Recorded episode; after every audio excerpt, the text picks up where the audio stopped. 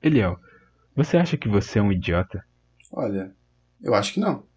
Bom, então provavelmente você não vai conseguir viver no futuro. Mas por quê? Ah, escuta o episódio aí que você vai entender.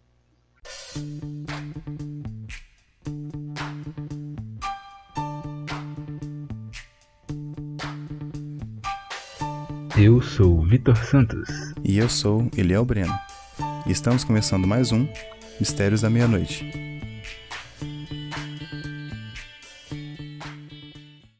E aí, galera que acompanha o Mistérios da Meia-Noite. Estamos começando aqui mais um episódio e já vamos com as interações da galera. Esse quadro onde lemos as mensagens que vocês mandaram pra gente ao longo da semana. Se lembram do episódio anterior dos Segredos do Google, onde pedimos para vocês mandarem pra gente aí algum caso bizarro do Google, entre aspas, lendo a sua mente? Pois é, a Ana mandou pra gente o seguinte relato lá no Instagram. Isso já aconteceu comigo algumas vezes. Na mais recente delas, eu estava simplesmente conversando com uma prima sobre onde ela iria estudar em 2020, já que ela vai começar o ensino médio por agora e provavelmente irá mudar de escola. Falamos sobre algumas escolas de BH, algumas provas, etc. Depois de algum tempo de conversa, resolvi pegar meu celular e entre os stories do Instagram encontrei Compre já o seu uniforme do Colégio Tiradentes. Preços promocionais no mês de dezembro.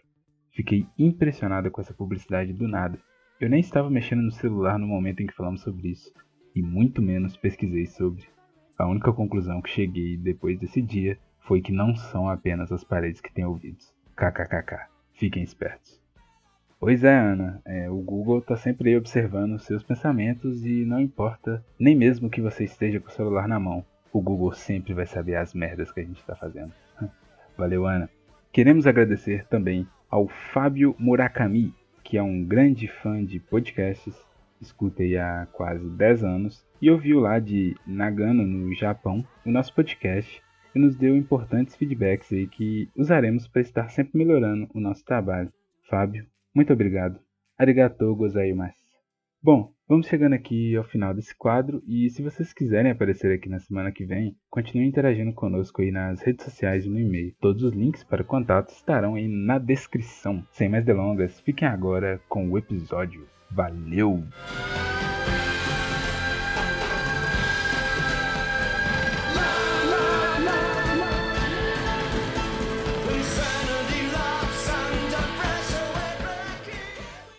Então, Vitor, hoje vamos falar sobre o filme Idiocracia. O que você tem a dizer sobre isso? Eliel, imagine viver em um mundo onde todas as pessoas são completamente desprovidas de inteligência e de raciocínio lógico, onde há um culto à idiotice e ser educado e respeitoso é sinônimo de fraqueza. Pois é, parece que eu tô falando de Big Brother Brasil, mas não. É sobre o filme Idiocracia que é uma comédia de ficção científica, lançado em setembro de 2006, dirigida aí por Mike Judge e estrelando Luke Wilson, Maya Rudolph, Dex Shepard e Terry Crews, aí o mais famoso dos, dos atores, né? Pai do Chris, Famoso né? pai do Chris, é, pai do Chris. E também o Latrell Spencer aí das Branquelas. Clássico. Então, esse filme, o Idiocracia, ele conta a história de duas pessoas, um bibliotecário do exército dos Estados Unidos, o cabo Joe Bauer, Uhum. e uma prostituta chamada Rita. E eles acabam sendo selecionados para participar de um experimento científico militar que ia promover a hibernação de seres humanos. Porém, esse experimento dá errado e eles despertam 500 anos no futuro. Caraca. O filme foi gravado em 2005, eles despertaram em 2505. Uhum. Logo, eles descobrem que o futuro não é brilhante igual se pensava antigamente, né? Uhum. Não tinha carros voadores, não, né? Não, não tinha aqueles. nem aqueles skateboards do De Volta pro Futuro. Uhum. E eles descobrem que o mundo agora é uma sociedade em que a publicidade, o marketing, o consumismo, o mercantilismo, até um, um anti-intelectualismo ficou enraizado na sociedade, né? Se tornou cultural Uhum. e resultou numa sociedade é, estúpida que não se preocupa com o meio ambiente, que é desprovida de curiosidade intelectual, né? Não, Uhum. não busca procurar novas coisas, sempre consome só aquilo que ela já, já sabe. Também não tem nenhuma noção de responsabilidade social, de justiça, direitos humanos, direitos disso, dos né? animais, nada. Uhum. É uma sociedade estúpida, acho que essa seria a melhor definição Sim, sim. quando Joe percebe que ele está no futuro e que quão louco essa sociedade se transformou, ele acaba sendo perseguido e preso. É, não vou entrar aqui muito em detalhes, né? Assistam o filme aí. Ele é obrigado a fazer um teste de QI para arrumar um emprego na prisão. Ele ia ser mandado para prisão e foi obrigado a fazer um teste de QI. E nesse teste de QI, é, eles descobriram, entre indas e vindas aí do filme, que o Joe era a pessoa mais inteligente do mundo naquela época. Caraca. E é engraçado citar que quando eles estão sendo escolhidos para o experimento, né? Ele é um cara Uhum. mediano padrão, né? Ele é um cara medíocre. Ele Sim. tá sempre na média em tudo. Ele não tem nada diferente, nada especial, né? ele tá exatamente no, na média da média da média, né? Ele é Aham. Naquela figura clássica que representa uma distribuição estatística, ele tá exatamente no meio. Ele não é nada, eles mesmos falam isso com ele, porque selecionaram porque ele não tinha esposa, filho único e os pais mortos, não tem irmão, não tem primo, não tem porra nenhuma. e a única coisa que ele fazia lá era ficar assistindo TV e lendo revista. Então o QI dele não era assim tão alto. E mas lá pro futuro, quando ele faz o teste, ele é o homem mais inteligente do mundo. E o teste, ele é, é, quando mostra no filme, são coisas muito básicas. É, fazem perguntas toscas lá até. Ah, se eu tenho um balde aqui, quantos baldes eu tenho? Ele fala, um. Ah, resposta correta. E o cara do lado dele tentando enfiar um, um círculo num quadrado. E tava conseguindo, assim. É um teste muito básico mesmo. Caraca. Pois é.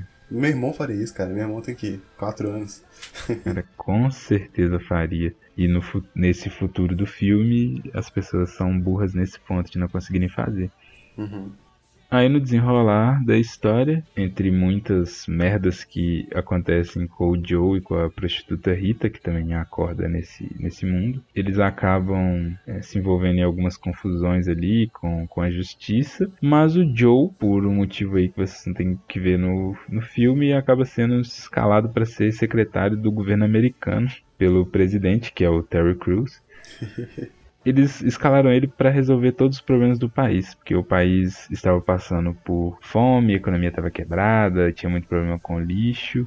Uhum. Eles acabaram escolhendo o Joe para ser o secretário do governo e ele tinha a seguinte missão: Ah, você é o homem mais inteligente do mundo, então resolve todos os nossos problemas. Ele fala justamente isso pra ele, né? Engraçado eles. Pois é, mas especificamente eles estavam batendo mais na tecla da falta de comida. E aí que entra algumas questões, né, Eliel, que a gente estava pensando aí sobre esse filme, por exemplo, da questão da manipulação da mídia. É, Em resumo, esse filme a gente pode dizer que ele trata o futuro de uma maneira diferente do que os filmes em média tratam o futuro, né? Porque Sim, sim. o que, que geralmente se retrata? Um futuro onde há muita tecnologia, isso também tem no Idiocracia, porém as pessoas são mais inteligentes, elas tomam melhores decisões, Uhum. são mais educadas, respeitosas, já convivem em harmonia com o meio ambiente, com as outras pessoas. E no Idiocracia é justamente o oposto disso, né? Sim. É, os filmes normalmente eles retratam uma utopia, né? Já o Geografia é mais Sim. uma distopia, porque é algo que é, totalmente é, Uhum. fora dos padrões que a gente imagina. Você falou a a relação da tecnologia. A tecnologia ela existe, só que ela é muito pra manipular as pessoas, né? Sim. Você vê que tudo que eles fazem, eles têm que ter os créditos dele, tudo que eles fazem é por um motivo. Tem sempre tem a marca que é a Brandon, né? O nome da marca? É Brandle.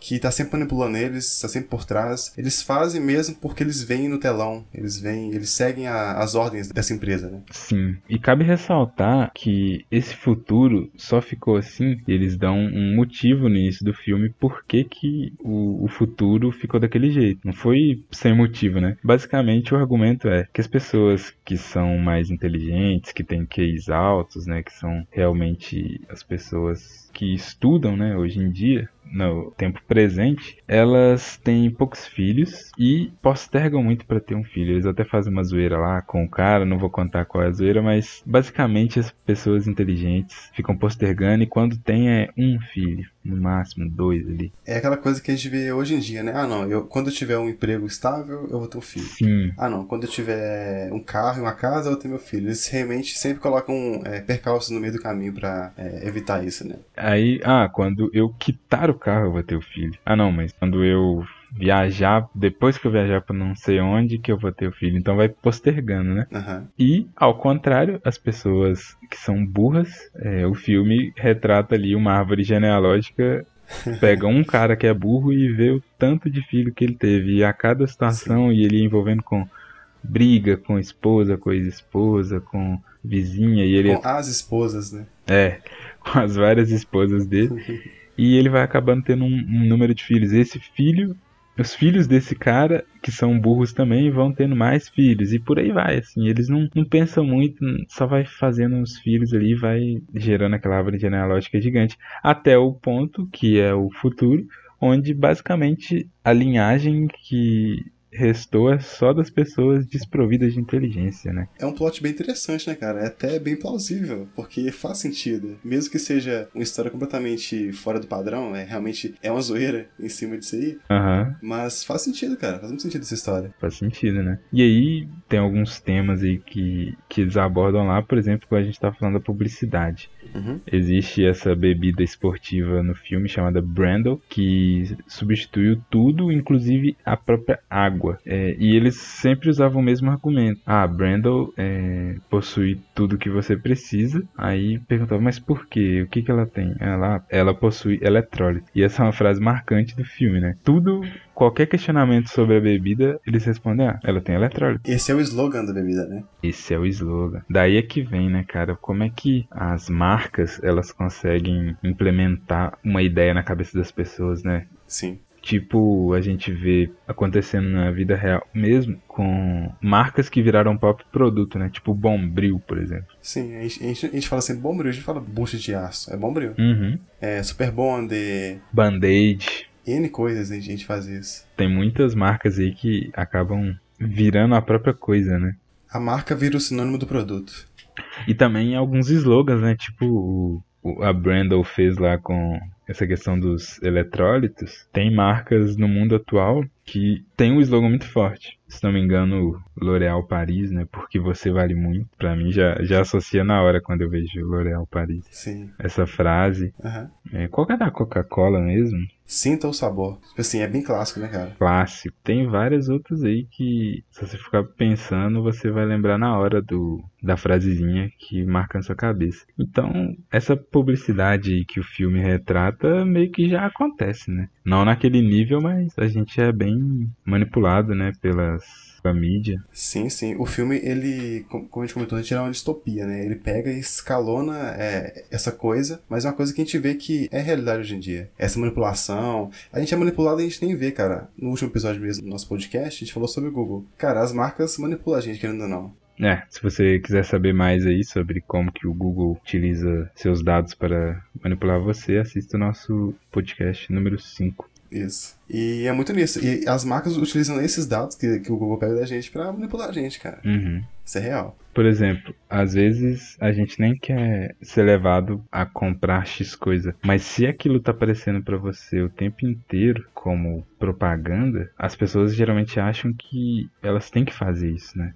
Sim. Eu sei até um termo que define isso aí, cara, que eu aprendi recentemente, que é Qual? efeito da mera exposição, que é o seguinte, só de você ver aquela, aquela marca, aquele lugar sempre, você associa aquilo a algo que você vai fazer. Por exemplo, no nosso caso aqui em BH tem muito araújo, né? É, você tá andando na rua, você tropeça em araújo.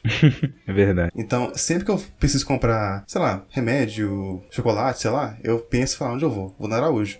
Porque tem tanta que você associa aquilo, o seu cérebro ele Sim. assimila aquilo como sendo a melhor opção. E as marcas fazem muito isso. Você vê muita loja que você anda um, quarteirão, tem uma, dois quarteirões depois tem outra. E tipo assim, não faz sentido lógico, É. é aparente, aparentemente não faz sentido, mas faz sentido, cara. Pois é, ela, essa questão talvez vencer pelo cansaço, né? Nossa, eu preciso comprar um remédio. Aí você vem aqui tem uma Araújo, na hora que você virou a outra esquina tem outro, na hora que você virou a terceira, você fala, foda-se, vou entrar nessa merda aqui, vou comprar esse remédio.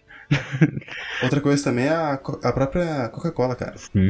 Eu, quando eu saio e vou no centro pra comprar uma coisa, eu passo pra tomar um. fazer um lanche no centro, né? Uhum. Cara, eu pego o quê? É uma coxinha e uma Coca-Cola. É padrão. Padrão. Eu nem sei por que, que eu sempre como isso, mas eu sempre como isso. Você foi meio que condicionado a comprar isso também, né? Sim. Virou, como se disse, um padrão ali tomar Coca-Cola. Assistindo filme, né? Cinema, comer pipoca. Isso é uma puta publicidade, né? Sim. Tipo, não tem nada que fala que você precisa comer pipoca, mas fizeram uma propaganda tão grande que é automático associar cinema com pipoca. Sim, ficou intrínseco, né? Ficou intrínseco. Cinema e pipoca. As coisas andam juntas. As coisas andam juntas. É o próprio uso de redes sociais, né? Muitas vezes as pessoas não querem usar, mas na hora que vê lá todo mundo usando, o que ela faz? Ah, vou usar também. E a propaganda, ah, faça, né? Um amigo falando, tá, faz um, um Instagram porque você vai poder fazer isso, isso e aquilo. Parece até que tá fazendo propaganda paga, mas não é, né? Não é? É a própria rede que consegue gerar esse sentimento nas pessoas e fazer com que elas sejam as divulgadoras, né?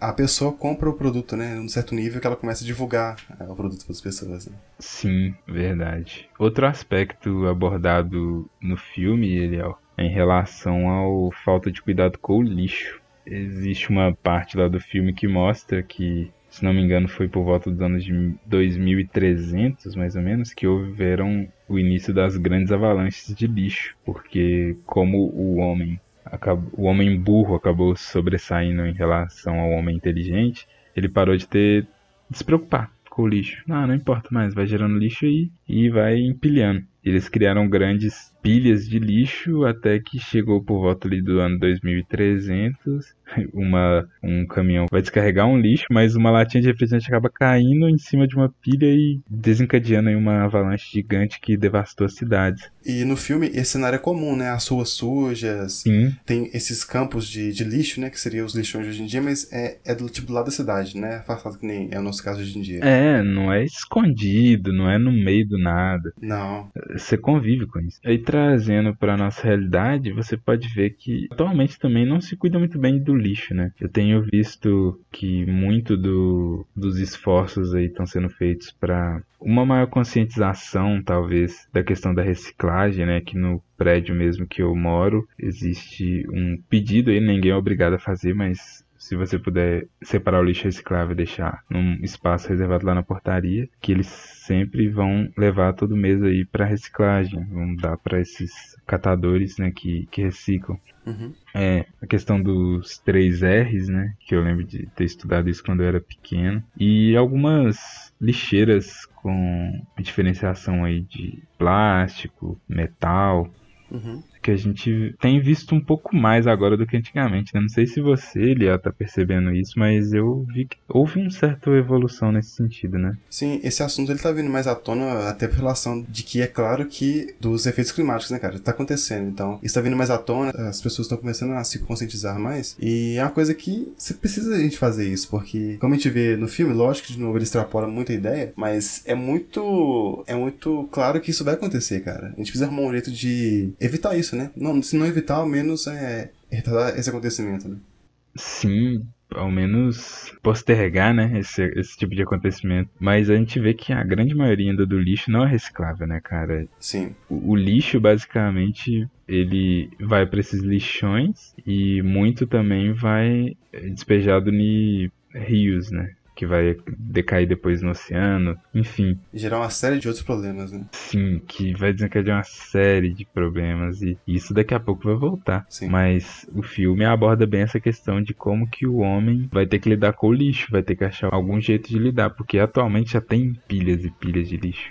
já, já tem isso. A gente não vê, né? Porque tá escondido, mas existe. Não, tá escondido.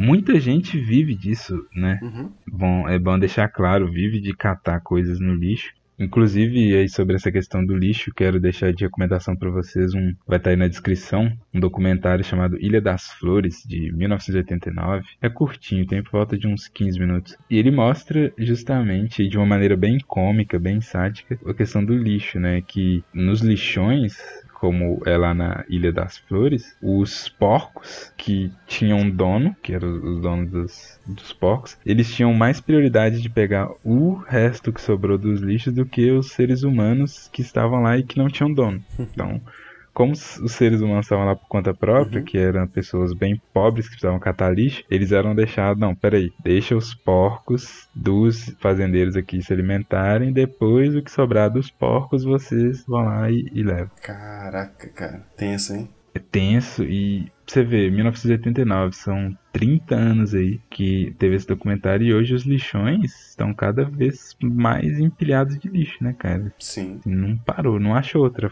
forma de descartar esse lixo. Outro ponto abordado no filme, Vitor, é sobre a obesidade generalizada, cara. Você vê que as pessoas lá, elas comem é, gordura pura, cara é, é a alimentação comum dela, uhum. sabe? É a, a, margarina, não preocupa com a alimentação, e você vê que as pessoas são bem mais obesas, né? Bem nojento, inclusive, né? Bem nojento. é, mas é uma crítica aí, né? Que, que as pessoas também não se preocupam em alimentar de uma maneira melhor, né? Sim. É tão cômodo, né? Você comer no fast food da vida aí que você às vezes nem, nem cogita tentar comer melhor. Pois é. E aqui no Brasil a gente nem tem a desculpa de ser mais barata, né? Uhum. Porque em países como os Estados Unidos, por exemplo, você tem o, os hambúrgueres ali do fast food. E não só os hambúrgueres, mas a maioria das comidas bem baratas. Bem, bem baratas. É, tem hambúrguer de, de um dólar, né, cara? É, é um absurdo, né? Isso. De tão fácil. É. Pois é, tipo, o cara fala assim, pô, vou gastar não sei quantos dólares ali naquela comida certinha, eu vou comer esse sanduíche aqui rapidão, preciso voltar a trabalhar. Sim, pois é. E vai ficando obeso, né? Cada vez mais. E aqui no Brasil, a gente vê que muitas vezes a gente vai no, no shopping. Falando em shopping, aí tem o episódio 4 aí onde a gente aborda essa questão dos shoppings. Fica a dica aí pra vocês. A gente vai muitas vezes no shopping para comer fast food, cara. Sim, eu vou muito shopping pra isso.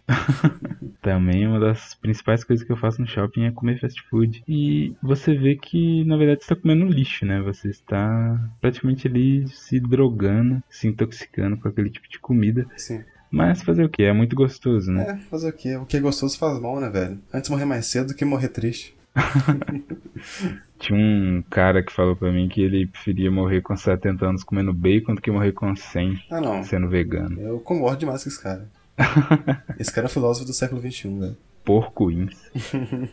Mas essa questão da, da má alimentação, obviamente que a gente não tá querendo aqui falar que todo mundo tem que só comer coisas saudáveis, e isso não vai acontecer. Até porque nós mesmos não comemos isso, né? Não tem como a gente falar pros outros comer isso. é, não, não tem como. Até o médico, o nutricionista que vai te orientar, o cara às vezes não segue nada daquilo que ele estuda, né? Uhum. Assim, é muito difícil lidar com essa questão da vontade humana, né? Vontade é a coisa que não se controla. E, e, o fast food, ele ataca muito bem isso, é. porque ele é gostoso e rápido, né? Você não tem que esperar uhum. para ficar pronto. Às vezes o, o, a outra comida tem que esperar. Mas, enfim, o ponto é, o filme ele generaliza, ele extrapola essa ideia da, uhum. da comida ruim. Que a gente gosta muito de quê? Gordura, sal, açúcar numa sociedade onde você não é mais inteligente, é um culto ao anti-intelectualismo, em vez de você comer um sorvete, é melhor você comer gordura pura mesmo, porque não é isso que te satisfaz. Sim. Né? Chegou nesse ponto de burrice, mas quem disse que a gente não vai chegar nisso, já que cada vez consome mais açúcar, o nível de obesos tem aumentado no mundo? Eu, eu, acho que o filme extrapola uma ideia de alguma coisa que meio que já está acontecendo, né? Estados Unidos aí tá o país com o maior número de obesos do mundo. Né? Sim, é, tá claro que está acontecendo, né? É aquela coisa, novamente, ele extrapola, mas é algo bem palpável. Sim, é algo bem palpável.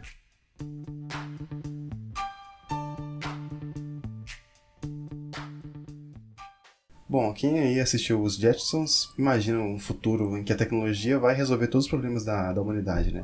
Mas o Idiocracia, ele, ele volta muito pro lado de que essa informação, na verdade, essa tecnologia, ela vai levar para uma bolha de informação da sociedade. O que a gente vê isso hoje em dia, né, Vitor? Com Facebook, Instagram, TV, né? Uhum. Que você tá naquela bolha, você só vai ver aquilo que te é cômodo. Você nunca vai é, ter conhecimento de coisas que é fora da, da, do seu meio de convívio, né?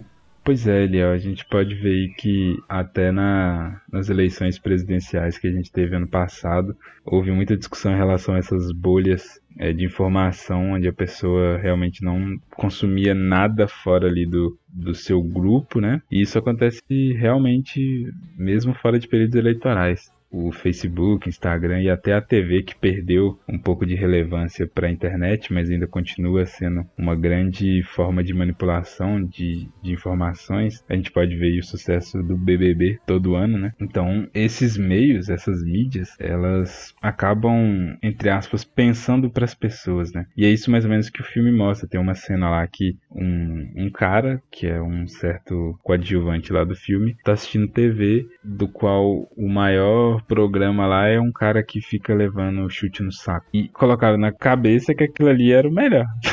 É, é, engraçado, né? Era melhor, sim. E também esse ponto da informação, a gente vai para aquele lado de que tem tanta informação que você não consegue digerir, né, cara? Porque tem uma diferença entre informação e conhecimento. Informação não é conhecimento. O conhecimento é você pegar a informação e trabalhar ela. Informação você tem hoje em dia no Google, sobre tudo. Mas o conhecimento é você aprofundar nesses assuntos que você acha. Exato, é diferente, né? Uhum, é diferente. Outra crítica aí que se pode fazer em relação a esse, essa manipulação é em relação a celulares e aplicativos, né? Né? Teve uma vez que um professor de matemática meu uhum. chegou na sala, não tinha, ninguém tinha feito um exercício lá que ele tinha pedido. Aí ele falou um caso que ele tinha contado na sala dos professores. Uhum. Falou assim: não é que o adolescente ou jovem não sabe fazer tal coisa, né? É que ele não tem um aplicativo que faça isso por ele. Ou seja, hoje a gente acabou virando um dependente de aplicativo, né? Se não tem um aplicativo que resolve isso. Isso é real, né, cara? Ou isso é muito real, cara. Você pode ver aí. É muito real. Sua vida é toda controlada por aplicativos, né? Sim. Então, se não tem um aplicativo que resolve pra você, a pessoa fica pensando que às vezes ela nem consegue fazer tal coisa, né? Uhum, sim. É você acha que é tão difícil aquela coisa, só que você vai ver, é tão simples. Você cria uma dificuldade que onde não existe. Pois é, e, e o filme aborda bem isso. Muito, muito bem. Em questão que as pessoas não pensam mais. É, alguém tá pensando para elas, ou é a mídia, ou é o celular, ou é a televisão. As pessoas não param mais para raciocinar sobre as coisas que estão fazendo. Uhum. E isso acontece muito, né, cara? Assim, Sim, demais. Real. Você vê cada post, tem umas páginas no, no Twitter bem legais que mostram alguns posts bizarros no Instagram. Uhum. Tem uma, acho que é um Instagram não deveria existir. Que é bem engraçada porque ela pega coisas que não fazem o menor sentido, coisas bizarras, e as pessoas postam. Sim porque a levada sempre tá postando aí para conseguir gerar engajamento ou mostrar que tem uma vida perfeita, né? Sim, fala demais, cara. Isso é o que o, os aplicativos, que a mídia tá fazendo com, com as pessoas, né? Uhum.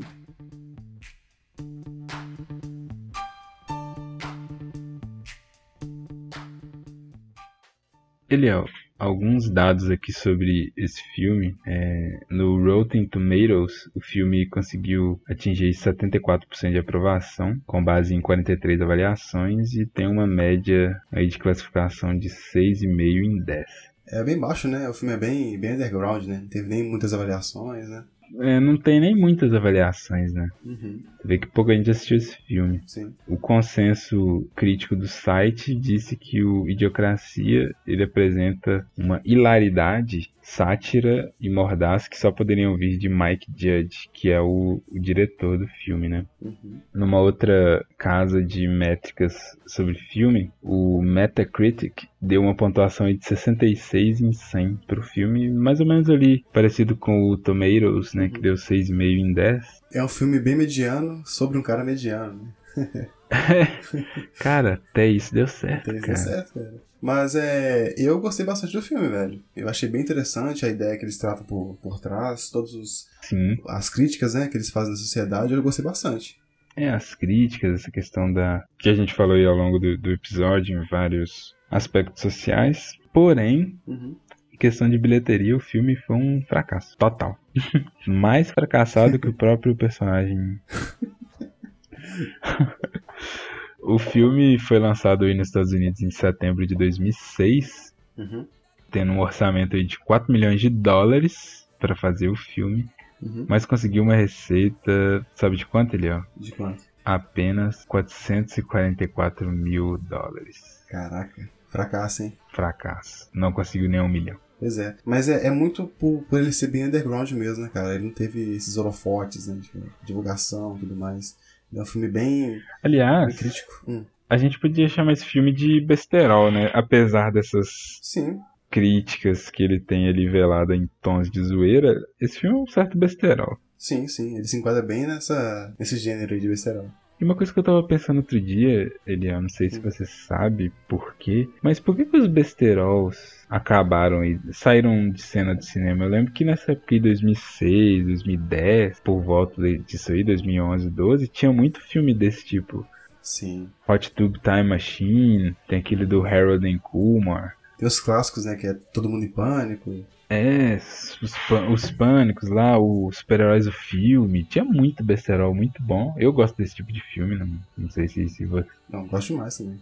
Então, eu achei, eu tô achando, sentindo falta disso. Você também tá sentindo falta ou eu que não tô vendo? Sim, cara, bastante, porque a gente não vê isso mais hoje em dia. Mas eu acho que é muito por relação aos temas que os filmes normalmente abordam, sabe? É, temas muito frágeis, então a sociedade hoje em dia, ela meio que sufoca esse, esse, esse gênero. Eu acho que seria isso.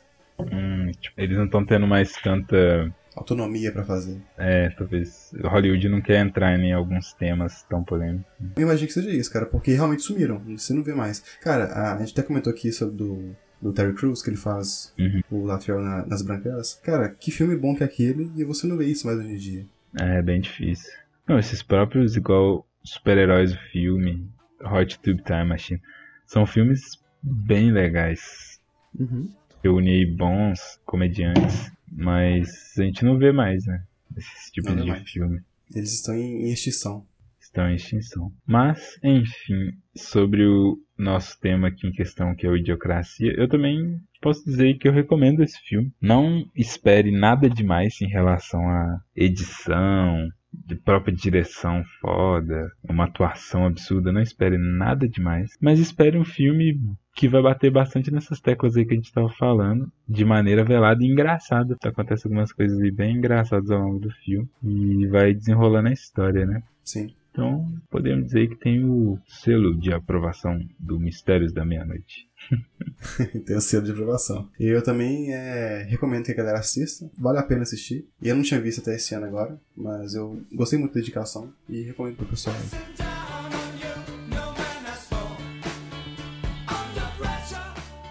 Assim como os idiotas do filme acabaram com o futuro da humanidade, esse episódio também está acabando.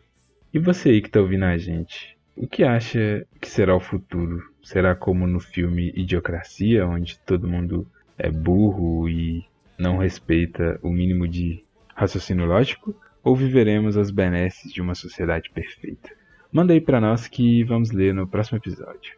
Você pode mandar no nosso e-mail mistérios da meia-noite 42 gmail.com ou no nosso Instagram oficial.mn ou no nosso Twitter arroba mnoficial42 Bom, por hoje é só. Espero que tenham gostado do episódio. Compartilhe aí com seus amigos para que eles conheçam um pouco sobre esse filme que é meio underground. E nos vemos de novo na semana que vem. Grande abraço. Fui. Valeu, falou e, por favor, não seja idiota.